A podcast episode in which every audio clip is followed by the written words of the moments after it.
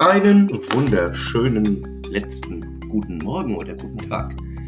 Heute eine kleine Silvestergeschichte im Podcast für Groß und Klein. Und damit verlassen wir eigentlich schon das Jahr 2023, denn es ist nur noch.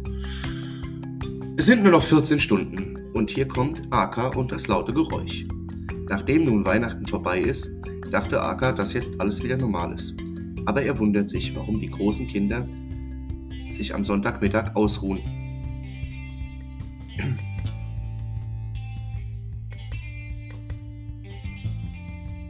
und er hüpfte auf ein Kinderbett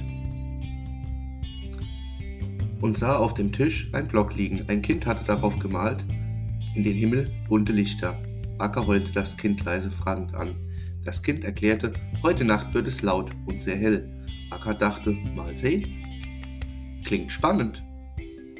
Als es Punkt Mitternacht anfängt, bekommt Acker Angst und Panik. Er heult laut nach Hilfe, zittert am ganzen Körper und weint richtig. Sofort sind einige Kinder da. Rick und Hexe kommen und beruhigen Aka und bringen ihn in einen Raum, wo man das Knallen nicht so hört. Aka beruhigt sich wieder und nachdem es vorbei ist, möchte er nicht alleine im Gehege schlafen, sondern bei einem Kind, das ihn beschützt.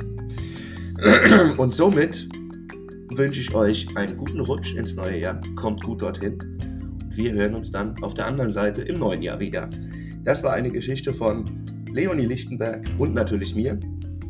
Leonie hat sie geschrieben, ich vorgelesen. Und somit wünsche ich euch allen einen guten Rutsch ins neue Jahr. Der Podcast für Groß und Klein.